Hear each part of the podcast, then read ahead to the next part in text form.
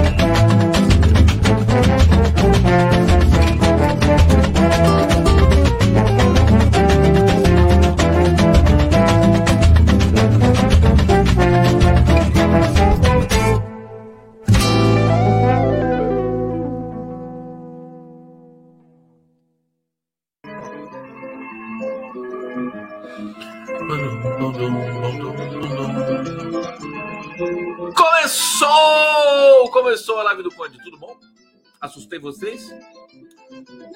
Foi por querer mesmo. Por querer assustar. Temos que assustar, tomar café, jantar e assustar. Começando mais uma live do Conde ao vivo! Aqui pela, pelo canal do Conde, pela TV 247, pela TVT de São Paulo. Todos juntos aqui. Ninguém solta a mão de ninguém né? Ninguém solta o canal de ninguém, nem a mão de ninguém. Sejam todos muito bem-vindos. Muitas coisas, né? Hoje, mais uma vez, fechando esse dia, aliás, 30 fechando o mês de agosto, né? Estamos a 60 minutos do fim do mês de agosto. E vai entrar setembro e a Boa Nova vai andar nos campos. A Maria de Lourdes já está comemorando aqui. Calma, Maria de Lourdes. Ô, Maria de Lourdes, está aqui, ó. Ela está comemorando 4 a 2 é, falando da é, do marco temporal, né? O Zanin votou contra o marco temporal. Surpresa! Surpresa! Então, eu falei, falei, nossa, caiu meu queixo, né? O Zanin votou contra o marco é, e felizmente, felizmente, né? É, ele votou contra o marco temporal que é uma excrescência, que é um absurdo, que é uma mentira, que é uma maneira tosca de dar as terras dos índios para os brancos, para os fazendeiros, grileiros, garimpeiros, traficantes e tudo mais. É, portanto, está 4 a 2, mas são 11 ministros, não vamos esquecer. Precisa chegar a 6, né? Precisa chegar a 6. É, vamos torcer para que amanhã chegue a 6 o mais rápido possível para os indígenas desse país todo e todos nós aqui que somos partidários da democracia também possamos comemorar. Então é apenas o começo. Obrigado, Jussara Figueiredo. Vamos lá, aqui todo mundo aqui no bate-papo. Obrigado, Mariluce Rossi. Parabéns, Maramelo. Maramelo está fazendo aniversário hoje aqui? Quem está fazendo aniversário hoje aqui no bate-papo, hein? Por favor, se autodenuncie para todos nós mandarmos parabéns efusivos para vocês. A Jovelina Rodrigues, boa noite, meu queridão. Aí, galera, o Zanin fez uma para ser lembrado. Pois é, vamos ver, né? Tem 27 anos aí pela frente, né? 27 anos. É, mas hoje foi, mandou bem. Quando, quando ele for bem, a gente vai elogiar, né? A, Maria, a Maramelo está aqui hoje, é meu aniversário. Boa noite, comunidade Condado. Parabéns, Maramelo muitos marshmallows de aniversário para você. Eu lembrei de marshmallow porque seu nome é Maramelo, né? É um nome doce, né? Um nome doce que tem que usar com moderação, senão dá é, diabetes em abelha. Você já ouviu essa expressão? Fala seus, Zanin, aqui o Anísio Silva. Deixa eu ver se chegou aqui. Não, agradecer a Adriana Cirilo nova membra, Regina Rinaldi, nova membra, e Fernão Zaboran, novo membro. Vamos lá, notícia. Vou começar pelo fim. Tem uma notícia da Dilma Rousseff aqui, gente, que é o seguinte: é bem interessante, né? Sete. Hoje faz exatos sete anos de golpe. Dia 31 de agosto de 2023, após sete anos de golpe, Dilma denuncia Senado por rasgar a Constituição e condenar uma inocente. É isso que temos aqui. Deixa eu conferir para ver se é isso mesmo que nós estamos falando e vendo. Sim, é isso mesmo. Sete anos após a consumação do golpe de 2016, a ex-presidenta Dilma lembrou que os senadores que apoiaram sua remoção escolheram rasgar a Constituição Federal e condenar uma inocente. É, ela diz o seguinte: o Senado Federal tomou uma decisão que entra para a história das grandes injustiças. Senadores que votaram pelo impeachment escolheram rasgar a Constituição Federal. Decidiram pela interrupção do mandato de uma presidenta que não cometeu crime de responsabilidade, condenaram uma inocente e consumaram um golpe parlamentar. Olha, todo mundo se perguntando, e hoje o presidente Lula também se perguntou, se perguntou não. É, foi uma pergunta. Ele quer saber quem vai pedir desculpa para Dilma, né? Ele acha que alguém tem que pedir desculpa para Dilma. Eu também acho. Alguém, né? 210 milhões de brasileiros, mais a Globo, mais a Folha, mais, enfim, tanta coisa, tanta gente, tantas entidades, instituições pedir desculpa para Dilma. Mas se a gente quiser fazer uma coisa simbólica, né? A Globo já está preparando o documentário. Foi pedalada fiscal, sim, né? O Mário Tivoli Park está dizendo aqui, né? Foi pedalada fiscal, sim.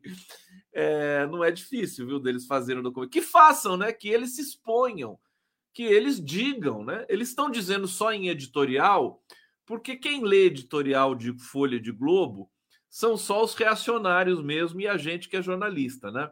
Ninguém lê essa merda. Então, se a Globo tem tanta certeza assim que não foi golpe, que ela faça um editorial no Jornal Nacional. Né? Quero ver se ela tem coragem de fazer um editorial no Jornal Nacional defendendo que foi o impeachment dentro das regras. Não foi, né? E ela não vai ter coragem de fazer também. Então, é, eu acho que uma coisa simbólica que podia constar aí nos planos do Partido dos Trabalhadores é, fazer a Simone Tebet pedir desculpa para Dilma. Né? A Simone Tebet é do governo Lula, é ministra do Planejamento, e ela votou pelo impeachment e era uma das mais histéricas pelo impeachment da Dilma, né? A Simone Tebet.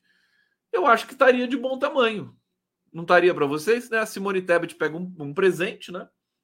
Sem ser um presente muito valioso, né? Um, um vaso de barro, né, feito à mão, né, alguma coisa assim, com flores e tal, entrega para Dilma e pede desculpa publicamente pelo golpe.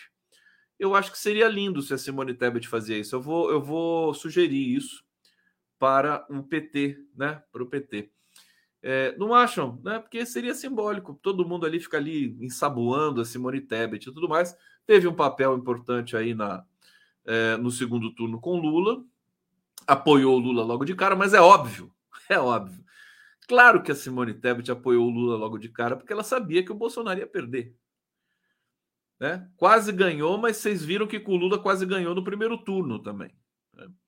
É, esse antipetismo aí que é sempre perigoso. Enfim, temos é, várias, várias sugestões. Se é, o PT, a Dilma quiser, a gente pode mandar para vocês. A Sil Santos Está dizendo aqui, quando você vai falar dos testemunhos do bolsonarismo, vou falar sim, claro que vou, sobretudo do silêncio do Bolsonaro e da Michele Bolsonaro. Ficaram em silêncio. Deixa eu começar por isso, então, já que vocês pediram. Só para vocês verem aqui a diferença, gente. Depoimento de Mauro Cid durou mais de nove horas. Nove horas. A, a informação que a gente tem é que o Mauro Cid não para mais de falar tem que tem que botar uma focinheira, né? Senão não vai, ele não vai parar de falar nunca, o Mauro Cid. É, vamos ver o que aconteceu então primeiro com o Bolsonaro e a Michek. Aliás, dos oito quadrilheiros que, de, de, que fizeram depoimento hoje, é, quadrilheiros, né? É, Bolsonaro, Michele Weigarten, é, os únicos que falaram foram a família Cid, né? O Mauro, o filhinho e o papai, o Lorena. Todo mundo ficou em silêncio, menos também o Acef. E o Acef, deixa eu começar pelo Acef, porque eu tenho uma cena aqui fantástica do Acef é, que eu quero que vocês vejam. Ah, isso aqui. Vamos lá ver juntos isso aqui, ó. Aqui. De uma campanha Pronto. covarde de fake news. Eu estou absolutamente tranquilo, jamais cometi qualquer irregularidade ou ilícito e tenho sido vítima de fake news, infelizmente, por parte de alguns jornalistas que não têm, têm o máximo respeito à imprensa brasileira e a cada um dos senhores. Mas, infelizmente, eu tenho sido perseguido no pessoal por alguns jornalistas que não têm. Ele é uma mistura de Galvão Bueno com é, Roberto Jefferson, né? Vocês já perceberam isso? Olha só, ele parece uma mistura de Galvão Bueno com Roberto Jefferson e o Kid Vigarista, né?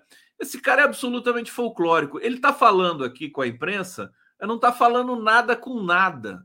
Ele está simplesmente blefando. Ah, foi vítima de a fake news, não sei o quê. Tudo blefe, blefe em cima de blefe. Não falou nada que interessa para ninguém. Vamos ver mais um pouco aqui. O ACF negou a compra do relógio. Esta matéria se replicou a centenas. Mentira! Eu desafio. Eu liguei para jornalista disse a ela que aquilo era uma farsa e uma mentira e foi corrigida a matéria. Só que as demais que se replicaram não corrigiram. E depois, com ardil, com má fé, com muita má vontade, começaram a fazer uma campanha midiática tentando. Você vê como é cara de pau? Quer dizer, tudo que o bolsonarismo faz e fez e continua fazendo sob o beneplácito desse advogado aqui, que é o, o Frederico Bassef, ele está acusando os outros e está fazendo esse drama todo, essa tá se jogando no chão, essa histeria toda. Quer dizer, tá feio para o Acef, ele não vai ter para onde correr, né? A situação dele está muito complicada. Vocês vão ver agora, olha só esse buchicho aqui, olha que cena. Ele sai correndo, olha lá. A palavra Tá fugindo dos jornalistas. Recomprar quem vendeu. Eu nunca vendi, eu nunca tive ciência disso. Comprou. Sim, mas isso eu já falei publicamente na Sim, coletiva de imprensa. Mas, é, por qual razão? Aí eu... O senhor pegou um avião, foi para os Estados Unidos... Olha lá, jornalistas estão tentando saber. Ele falou, desfalou, entrou em contradição 500 vezes. Não posso me manifestar além disto. Não posso me manifestar além disto. Aí mente dizendo que não pode se manifestar porque corre em sigilo de justiça, mas qualquer um pode Nesse falar. Nesse momento, com o máximo ah. respeito à nobre jornalista, eu não posso me manifestar em respeito à Polícia Federal, em respeito ao Poder Judiciário. O inquérito tramita em segredo e neste momento eu não posso me manifestar. Eu peço gentilmente, humildemente aos senhores que parem, não os senhores, mas aqueles que desonram a classe, a nobre classe dos jornalistas, que cessem a covarde campanha de fake news e mentiras contra mim. Estou tranquilo, não cometi Bom, esse cara, sim, para vocês entenderem, né? Ele me lembra o Roberto Jefferson. Ele vai acabar como o Roberto Jefferson, né? Isolado, numa cadeia, né? É, com muitos, muitas décadas para cumprir. Pelo jeito, o, o, que esse cara deve ter, inclusive, ele, ele como ele gravou reuniões é, com filhos de Bolsonaro, com militares e tudo mais, parece que ele gravava todas e isso deve estar no celular, naquele celular exclusivo que ele tinha para falar com o Bolsonaro, que foi apreendido pela Polícia Federal. O Flávio Bolsonaro, é, acho que ontem, né? Ontem ele tuitou dizendo que é, esperava que o Frederico Bassef é, mantivesse a sua lealdade à família Bolsonaro. Foi uma espécie de ameaça, né? ameaça. Bom, eles estão todos realmente capitulando, estão todos sendo. Parece um strike de aqu, aquela efeito dominó, né? Você tem um efeito dominó, você vai caindo um por um, assim, um por um. Muito difícil a situação do Bacef. Vamos, vamos aguardar, vamos acompanhar. Ele vai gritar, ele vai estrilar para tudo que é lado, é, mas você vê que ele já foi depor, né? Ele já era o tipo do cara que nem iria depor né? Se o Bolsonaro tivesse no governo, ele sim, simplesmente faltaria. Aliás, ele faltou algumas, algumas é, intimações que, que foram feitas para ele na época do Bolsonaro, se eu não estou enganado. Por favor, me lembrem aqui. É, então, hoje o dia foi pródigo né, dessas situações. Vamos, vamos ver o que aconteceu com o Bolsonaro. O que, que ele ficou em silêncio, ele e a Michelle. E, e é importante que eu fale dele e da Michelle em especial, é, e daí dizer o que o Flávio Dino, né? Flávio Dino matou a charada completamente. Deixa eu pegar aqui o tweet do Flávio Dino é, com relação a, ao silêncio, né? Do, do casal quadrilheiro, casal quadrilheiro. Ele tuitou o seguinte, Flávio Dino, né? Fui juiz federal por 12 anos e sempre dizia aos acusados: o interrogatório é um momento precioso para a autodefesa. Poucos abriam mão desse direito, e quando faziam, era em razão da avaliação deles de que falar era pior do que calar. A experiência sempre ensina muito. Então, o que, que a defesa do Bolsonaro e da Michelle entenderam, né? E os, os dois quadrilheiros é, entenderam que falar seria pior, né? Eles iam se complicar muito mais, iam entrar em contradição, não iam saber explicar, né? É, então, eles resolveram ficar é, calados ali diante da é, dos agentes da, da Polícia Federal. É, eu estou lembrando aqui, estou lembrando, porque eles estão alegando o seguinte: que o STF não poderia ser o responsável por esse processo. Tinha que ser a, o juízo de Guarulhos, que é onde foi apreendida a primeira joia a, no aeroporto de Guarulhos. Só que o Alexandre de Moraes já deu um parecer dizendo que é, ele pode enquadrar esse processo, sistema de tráfico de joias, né, dentro é, do outro processo dos golpes, processo de tentativa de golpe e tudo mais. Enfim, alguém vai ter de dar, vai ter de arbitrar em cima disso aqui. Mas vamos trazer aqui a razão pelo, pela qual os dois ficaram em silêncio, né? É, órgão pediu envio do caso à primeira instância é, a PGR. O Bolsonaro se encostou num parecer da PGR. Aras e Lindor Araújo tentam encerrar inquérito desde 2021. É, vamos ver aqui no detalhe. É, eles utilizaram de um parecer, Bolsonaro e Michele, é, emitido pela PGR, para ficar em silêncio no depoimento simultâneo à Polícia Federal. Procuradoria sobre Augusto Aras pediu ao STF o envio do inquérito das milícias digitais em que está a investigação do esquema de venda, recompra e devolução de joias, o que tiraria a relatoria de Alexandre de Moraes.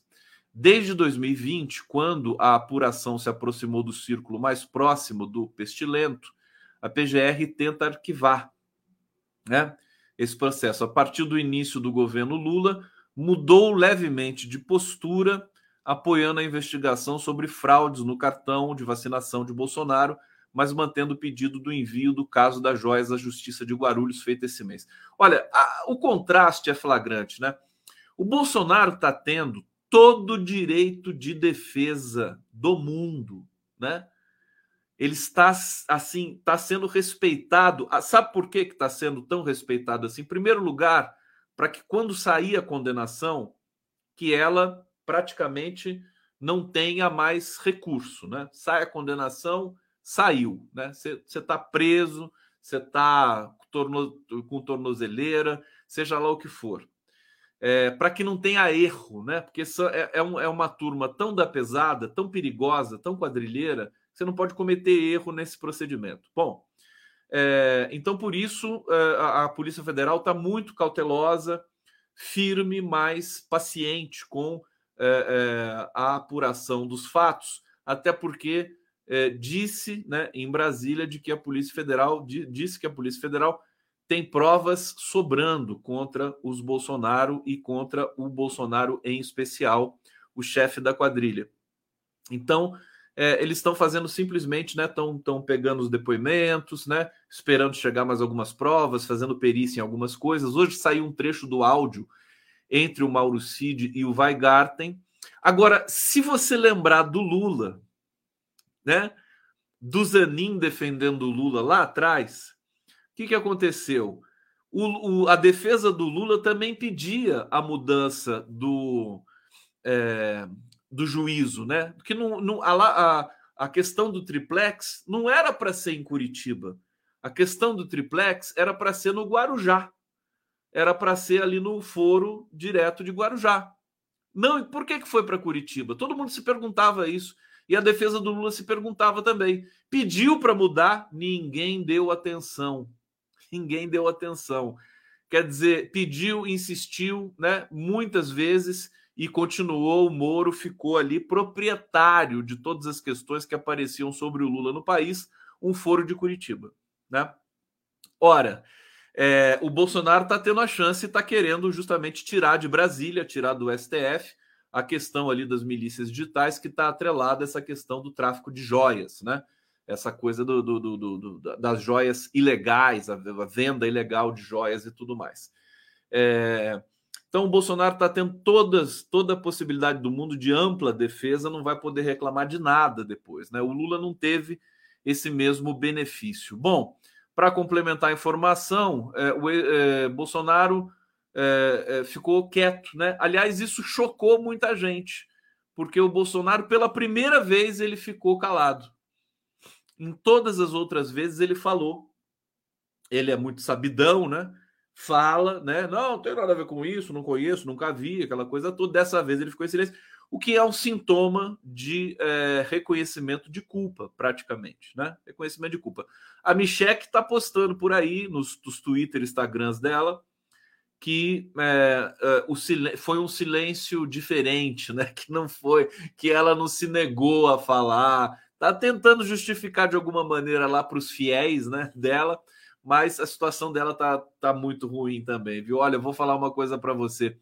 É, o Valdemar da Costa Neto que se cuide, viu? Porque a Michele Bolsonaro, do PL Mulher, fazendo aquelas assembleias vagabundas ali no, no, no PL Mulher né, dizendo, fazendo piada com as joias, me joia, não sei o que. Ela foi orientada a não fazer piada nenhuma mais. Vai piorar a situação é, de toda a defesa ali do, do Bolsonaro. Bom, aqui é o seguinte: não se trata de ficar em silêncio. É, disse a Michelle, estou totalmente à disposição para falar na esfera competente, não posso me submeter a prestar depoimento em local impróprio. Olha que abusada. Quer dizer, como assim local impróprio, minha filha? Você foi oficialmente intimada a depor. Não tem essa de local impróprio. É, é, como já restou expressamente consignado pela doutora representante da Procuradoria-Geral da República, é, o STF não se mostra o órgão jurisdicional correto para cuidar da presente investigação. Falou difícil aqui, mas não falou nada. Cara de pau, né? É, bom, Mauro Cid e é, seu pai e o advogado Wassef e o assessor Omar Crivellati falaram. Além do ex-presidente da Michelle, ficaram em silêncio o assessor Marcelo Câmara, o advogado Fábio Weigarten e o ex-secretário de Comunicação Social do Bolsonaro.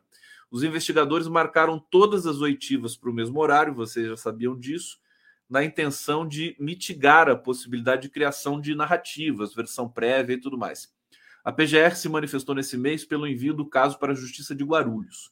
Moraes, no entanto, não levou em conta a posição do órgão e autorizou os pedidos feitos pela PF de busca. Quero ver o Aras né, enfrentar agora, né, a essa altura do campeonato, prestes a sair da PGR, vai sair pelas, pela porta dos fundos, né, Quero ver o Aras enfrentar o Alexandre de Moraes, o Xandão. Não vai conseguir. Não vai conseguir.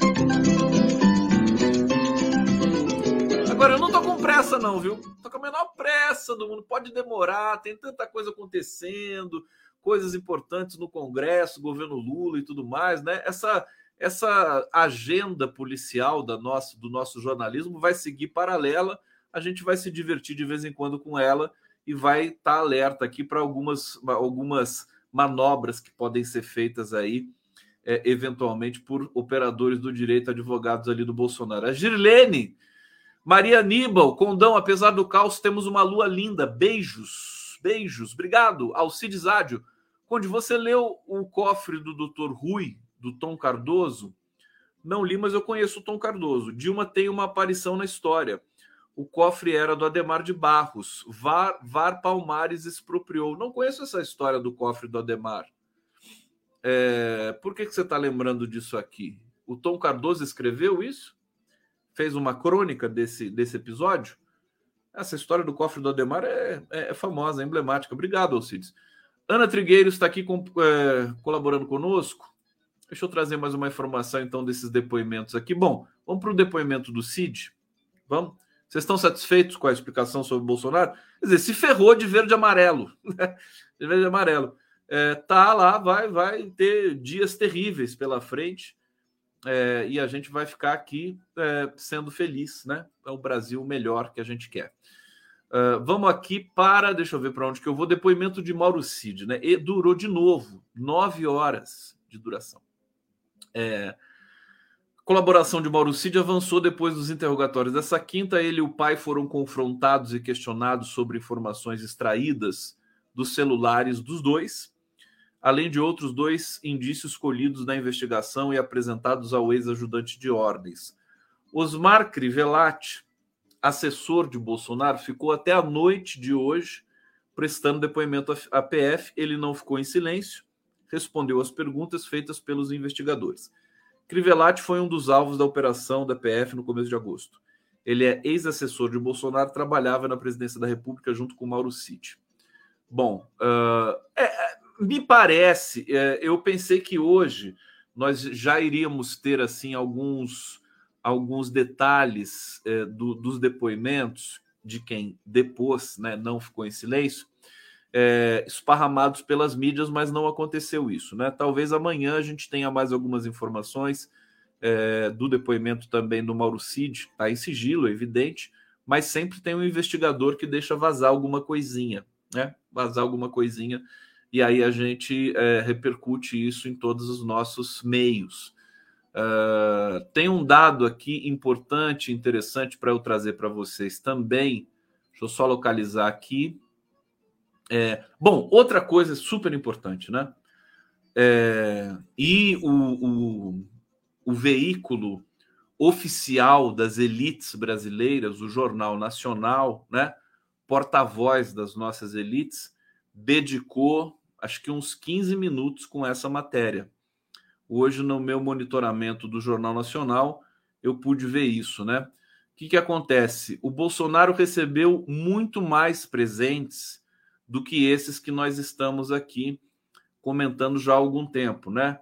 Colar, relógio, abotoadura, caneta, o cavalo, né? Outras coisinhas. Ele recebeu muito mais coisas. Pelo menos 18 presentes de alto valor de autoridades estrangeiras e que também é, é, foram, digamos, alvo de tentativa de venda nos Estados Unidos. É, a lista de presentes recebidos pelo, por Bolsonaro está em um documento de 1909 páginas.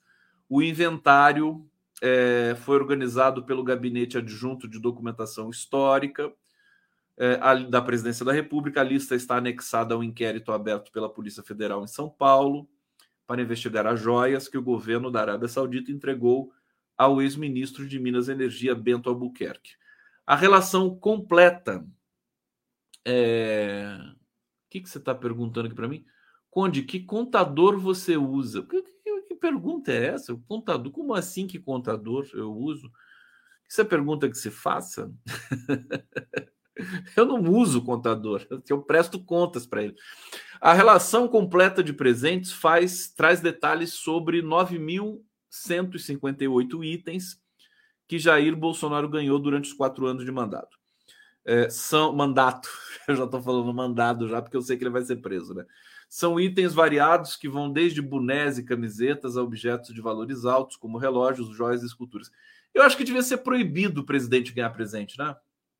É muita, é muita é muita hipocrisia, né? O presidente já tem benefício disso, daquilo, vai ganhar presente ainda, devia ser proibido.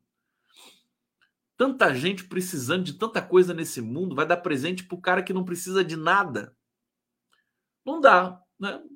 Tem, é uma coisa de ética, né? A gente precisa. Nem o Lula, quer dizer, não pode ganhar presente. Veta presente, todo presente, não tem presente ganha um beijinho, pronto, um beijinho, uma carta, né? No máximo uma carta. Que coisa, que mania que a população. Isso é realmente a população às vezes ela se coloca. Não estou falando dos prêmios do, do, dos presentes dos é, é, sheiks lá, né? Aquela coisa da, da Arábia, que são propinas evidentes, né? Estou falando do povo humilde que quer dar um relógio, que quer dar uma, um quadro para o presidente, uma coisa, não sei o quê e tudo mais. Sabe, parece aquela coisa da, da barata, né? Que, que é, ajoelha para o chinelo, né? Você fica ajoelhando para o chinelo a vida inteira.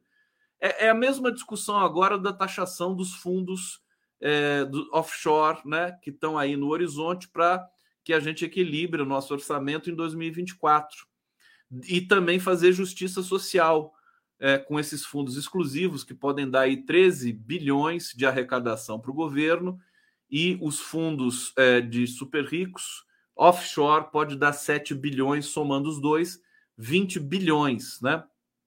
Para completar 168 bilhões que o Fernando Haddad precisa, a Fazenda precisa para zerar o déficit, é, despesa é, e é, arrecadação em 2024.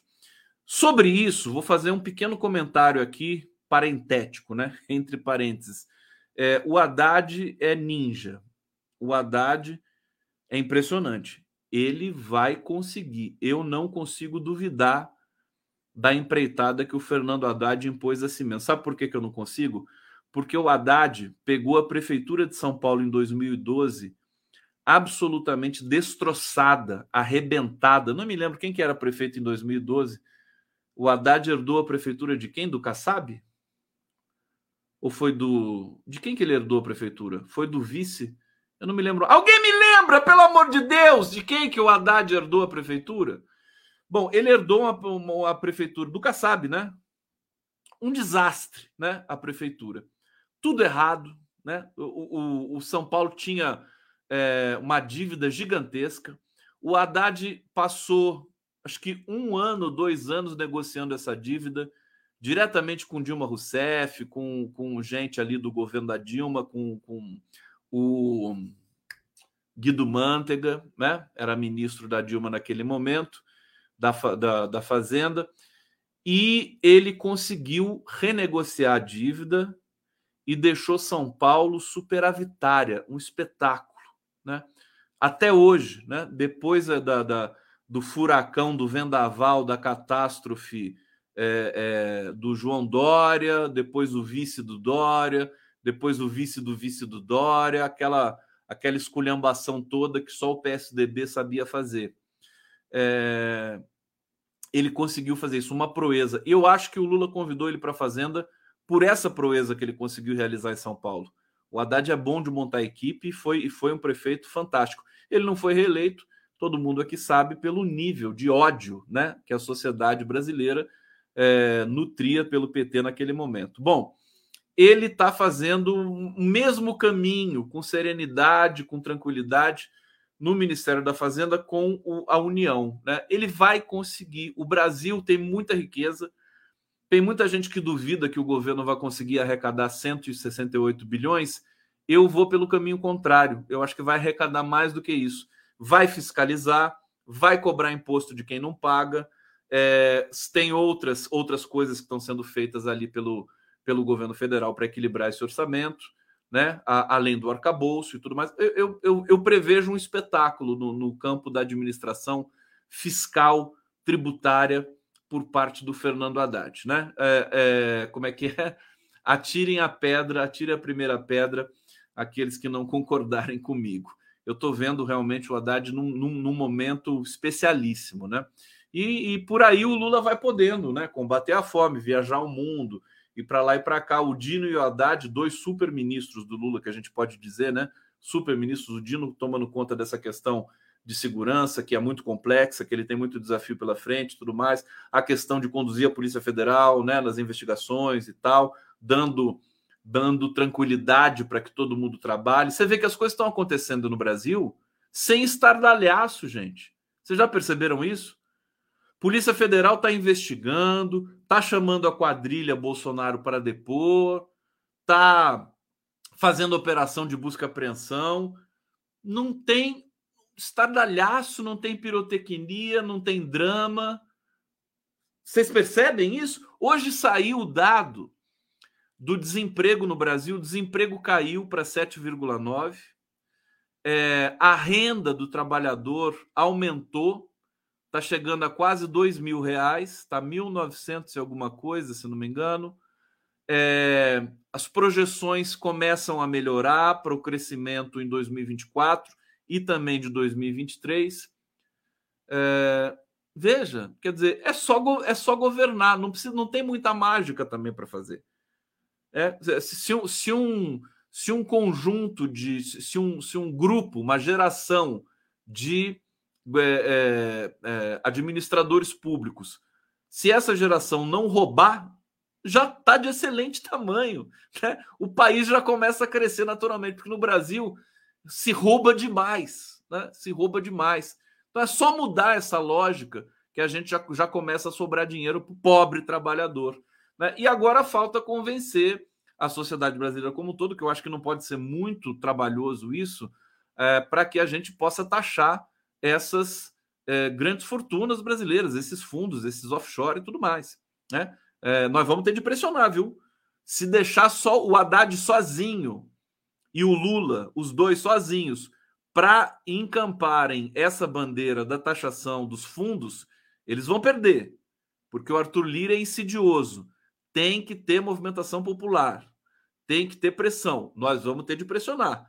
Eu estou pressionando daqui, daqui a pouco a gente vai ter que ir para Paulista pressionar, pedir para taxar, porque é uma loucura. Tem gente, é verdade.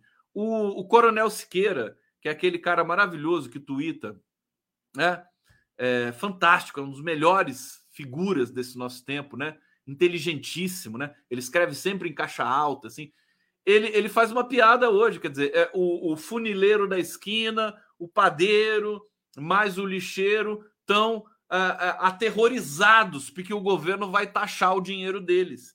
Tem muita gente, tem muito trabalhador da classe D que está com medo do governo aumentar a taxação em cima deles, né? E está sendo exatamente o contrário. O governo está isentando esses trabalhadores de pagar imposto e vai querer taxar lá na ponta da pirâmide dos mais ricos. Não tá eh, aí mais uma vez, sinto muito é a comunicação do governo federal, o desastre conhecido por todos nós. Desastre da natureza. Comunicação do governo federal. Não consegue explicar para o povo brasileiro, né, certas coisas básicas, né? Nós precisamos entrar nessa briga, queridos. Vocês não vão conseguir né, aprovar matéria só com a boa vontade e a genialidade do Fernando Haddad. Vai ter que ter alguém na comunicação. Eu acho que até 2050 o Lula vai chamar alguém competente na área de comunicação para conversar com ele.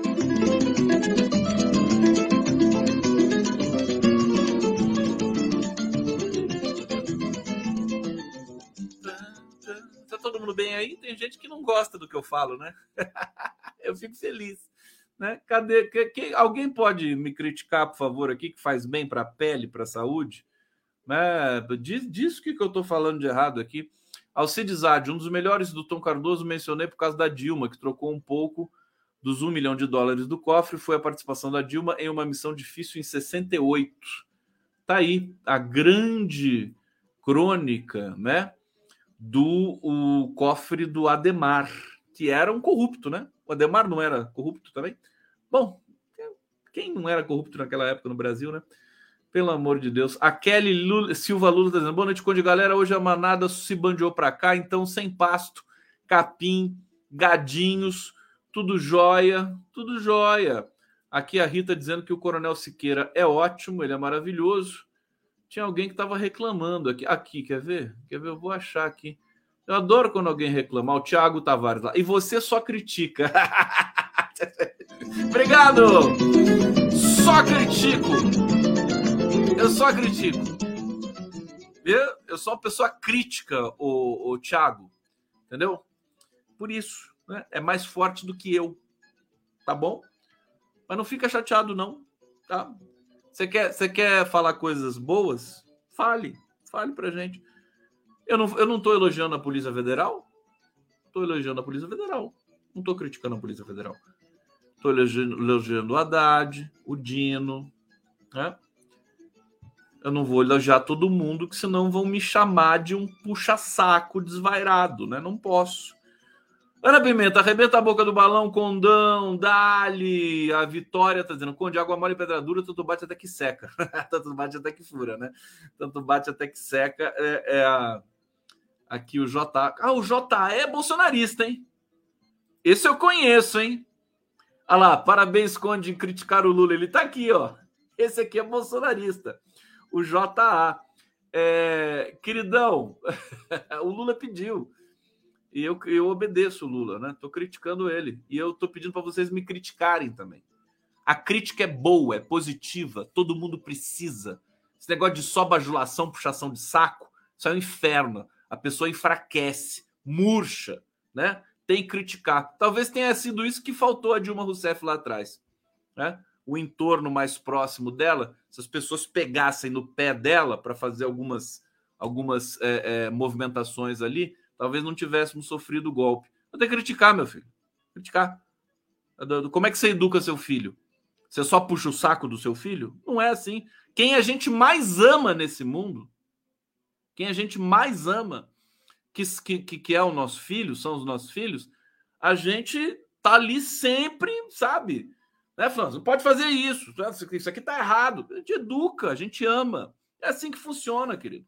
A gente tem, tem muita hipocrisia nesse mundo aí é, das, da, da, do debate público, viu? Né? As pessoas ficam com medo de, de criticar as pessoas e de cobrar certas coisas. Nós somos cidadãos, nós que pagamos tudo isso, e eu acho a comunicação do governo Lula uma merda. Estou falando isso pela milésima vez e vou continuar falando até eles apresentarem alguma coisa que preste. Né? É, é aquela coisa: o Lula é tão bom, tão bom na, na, na, no discurso, que consegue suprir a, a, a, a, incompetência do setor da comunicação. Até quando isso vai durar? Pode durar muito tempo ainda, né? Bom, vamos lá. Estou assistindo aqui a live do Conde ao vivo, 11 horas, 23 horas, 41 minutos.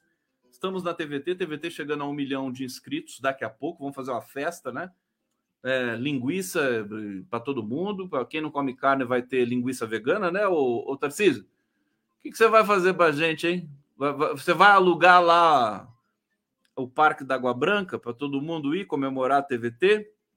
Um milhão de inscritos no YouTube. Vamos, vamos lá alugar o Parque da Água Branca, que é o MST.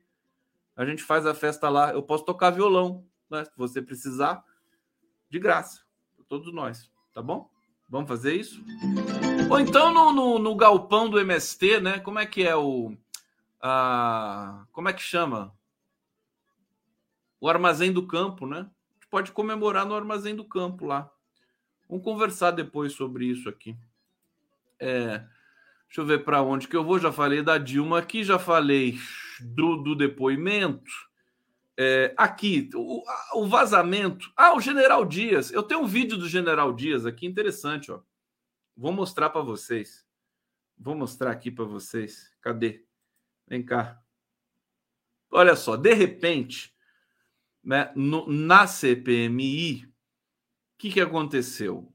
O, o, o general Gonçalves Dias, que não tem cabelo, né, olhou para o Espiridião a mim.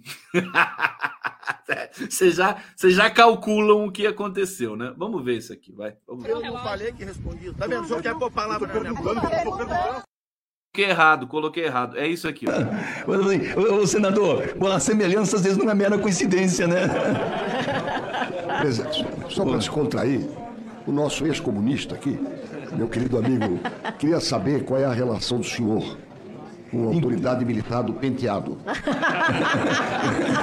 eu Ô, senador, o senhor, o senhor me deixa constrangido. Presidente, presidente. A sua, a sua e a do Benini ali é uma relação intermitente. A minha é definitiva. Gente, eu não achei graça nenhuma nisso.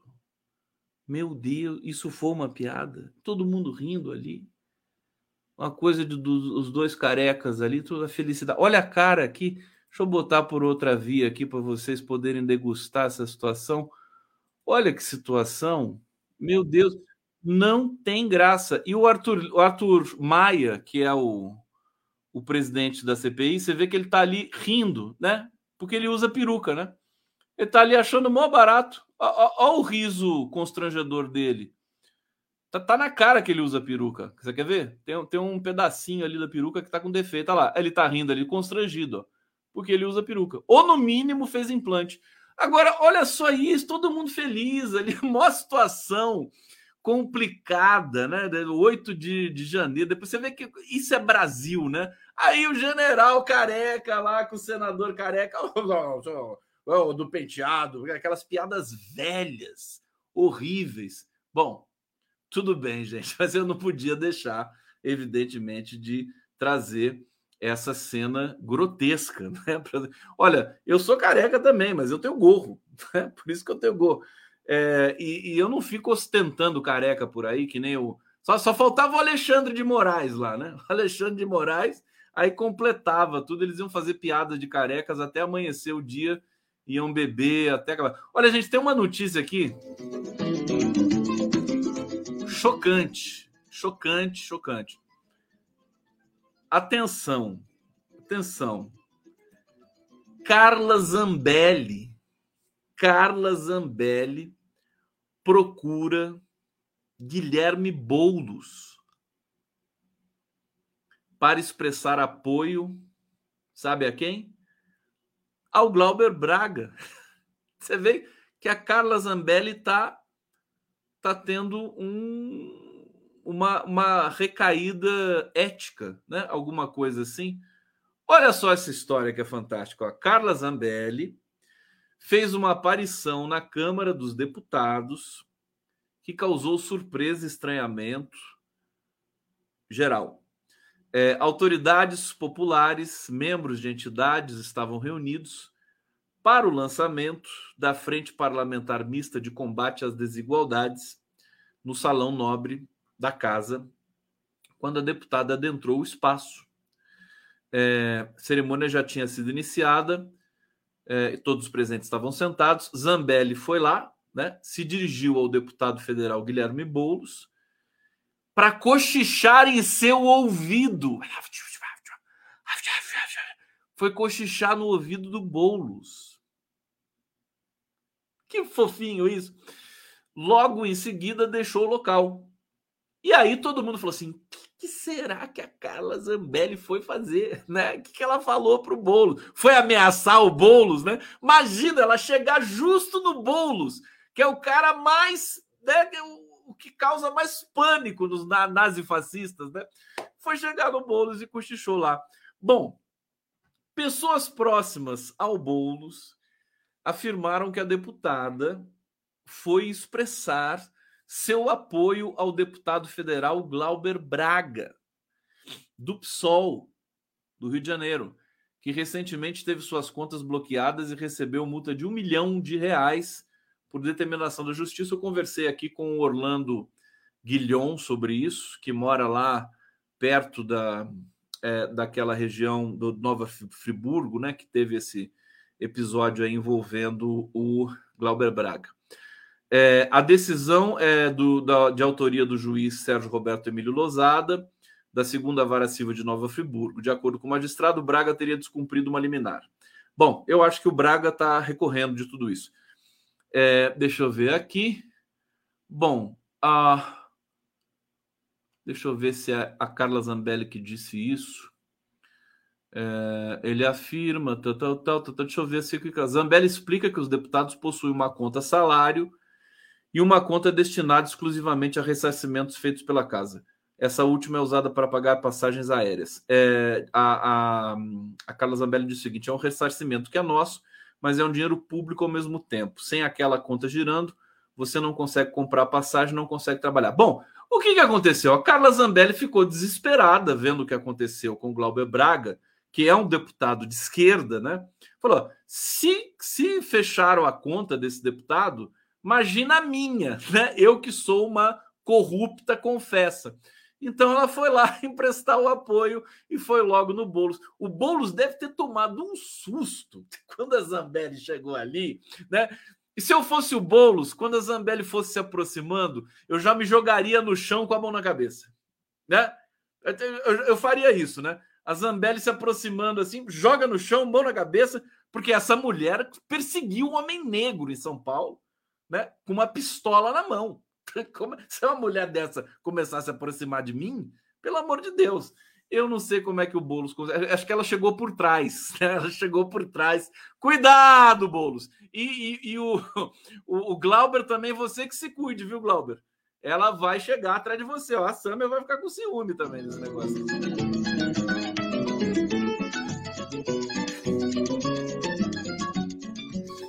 Gente, Brasília tá uma loucura só. Vocês percebem como a coisa tá boa para a esquerda? Quer dizer, as CPMIs, a CPI, né? As CPIs, a CPMI tudo mais, elas foram péssimas para os bolsonaristas. Todo mundo se fudeu ali. Desculpa usar, mas a gente já tá perto da meia-noite. Todo mundo se fudeu nessa história. Né? CPI do MST, CPI não sei do que, né? Se ferraram, se ferraram total é, foi bom para a esquerda. Que está levantando coisas, quebrou sigilo, quebrou sigilo do CID na, na CPMI. Quer dizer, foi péssima, foi tudo, tudo de ruim que você pode imaginar. É, então eles estão tudo, ó, parece que eles estão tudo andando de cabeça baixa lá por Brasília, né? Essa direita Bolsonaro, tá todo mundo pensando assim, como é que eles vão se alinhar ao governo Lula, porque eles não sabem fazer oposição, eles têm que ser da situação. Então o Valdemar da Costa Neto já está fazendo cálculos já, né? Falou, pô, pô, vou me aliar ao Lula. Né? Se eu quiser ganhar alguma eleição para prefeito em 2024, eu não vou poder estar tá perto do Bolsonaro nem da Michele, né? e nem do Mauro Cid, nem desse bando de, dessa quadrilhada toda aí, né? Muito menos da Zambelli, né? Então a coisa tá feia para eles. Tá feia. Pena, pena, pena que a esquerda não vai aproveitar isso. Eu conheço, né? Eu conheço a esquerda. O PT é, soltou uma resolução ontem, tudo, tudo assim relativamente bonito no papel, aquela coisa meio institucional de nota de repúdio e tal, é, com uma leve inclinação à organização para as eleições municipais, mas a esquerda está sem apetite, infelizmente, né? Se a esquerda tivesse apetite, ela poderia esmagar a direita nesse momento. Né? A direita está acuada, está desfinanciada, ela está prestes a ser condenada, né? os seus próceres mais é, é, é, desenvoltos, né? É, que já não são mais desenvoltos assim. É, o Tarcísio, né? So, sobrou Tarcísio e Zema, né? O Cláudio Castro já está compondo com Lula, sobretudo em função do PAC. Sobrou Tarcísio e Zema é, e eles vão ter muitos problemas. Né? Você vê o escândalo da, da, da apostila na, na, no sistema educacional de São Paulo, do, do Tarcísio, né? Foi o Dom Pedro II que, que assinou a Lei Áurea. Tudo isso na apostila, né? Ah, nas praias de São Paulo, aquela coisa toda. Como é que alguém pode? Eu conheço esse mundo dos conteudistas, né?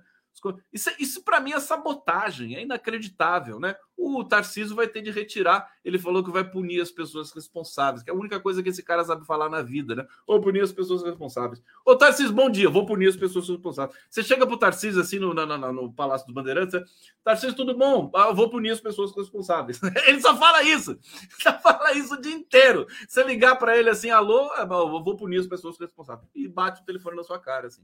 É isso, né? Eles estão nesse, nesse pé dramático. E, infelizmente, a esquerda não vai aproveitar, porque a esquerda é muito republicana. A esquerda, sabe, ela é muito boazinha, muito correta.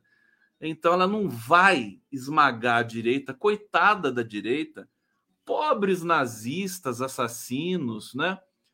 Não podemos esmagar essas pessoas, nem prender né? É liberdade de expressão, né? Nazista assassino, né? Que fique circulando por aí.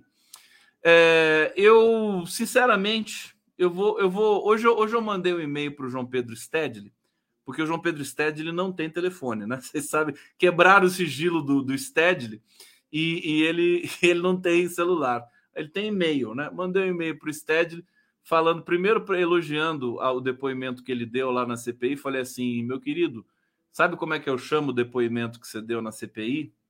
Vocês sabem, né? Eu falei para ele assim, aula infinita. aula infinita. Ele gostou, ele gostou. Oh, mas ele falou assim: elogio de primo não vale. elogio de primo não vale. E eu vou chamar o Stedley para a gente fazer uma pressão com o MST, o MTST e tudo mais, quem mais quiser, prerrogativas, quem sabe, coalizão negra por direitos. Quer dizer, a gente precisa tomar a dianteira e, e aproveitar para esmagar a direita em 2024. Eles estão, eles estão numa situação muito difícil. Né? Só tem o Arthur Lira ali no Congresso, mas o Arthur Lira, olha só como é a ironia das coisas. Né? O Arthur Lira a sobrevivência, digamos, dessa direita parlamentar depende da negociação do Arthur Lira com o Lula. Agora, o último comentário para a gente acabar, que eu vou terminar por aqui, né? Gente, o Lula não vai fazer reforma ministerial, não? Eu vou te contar, viu? Eu acho que não vai fazer mais, cara. É, ele adia tanto esse momento que eu acho que o Arthur Lira vai desistir. desistir. Você entendeu? Meu Deus, eu estou impressionado com a, a, a, capacidade do Lula né, de simplesmente não entregar. Né? O Arthur Lira votou o arcabouço tudo lá e, e o Lula, tá, o Fufuca está esperando. O, assim, o, Fufuca, daqui a pouco a gente vai fazer uma peça, né? É, esperando Godot, né? O, a peça do Beckett, né? Vamos fazer esperando o ministério para o Fufuca, que nunca chega. nunca, nunca vai chegar. Eu adoro, eu quero que não chegue mesmo. Tá? Não pode chegar ministério nenhum para o Fufuca, não. Fufuca, cheio de Fufuca na cabeça. É, gente, tá bom? Estão felizes? Boa noite, obrigado. Fiquem com Deus, tá? Saravá. É, amanhã estamos de volta. Tem aqui, ó, tem mais uma novidade para vocês aqui, deixa eu ver. Amanhã, o Giro das Onze está aqui para quem quiser, para quem se interessar. É, teremos Florestan Fernandes Júnior, Ana Paula Guljor e Helenira Vilela. Vamos lá! Vai ser muito bom. E eu vejo vocês amanhã. Beijinhos a todos. E até lá. Condão vai descansar agora. Valeu. Vou descansar, não, vou para boate. Para boate.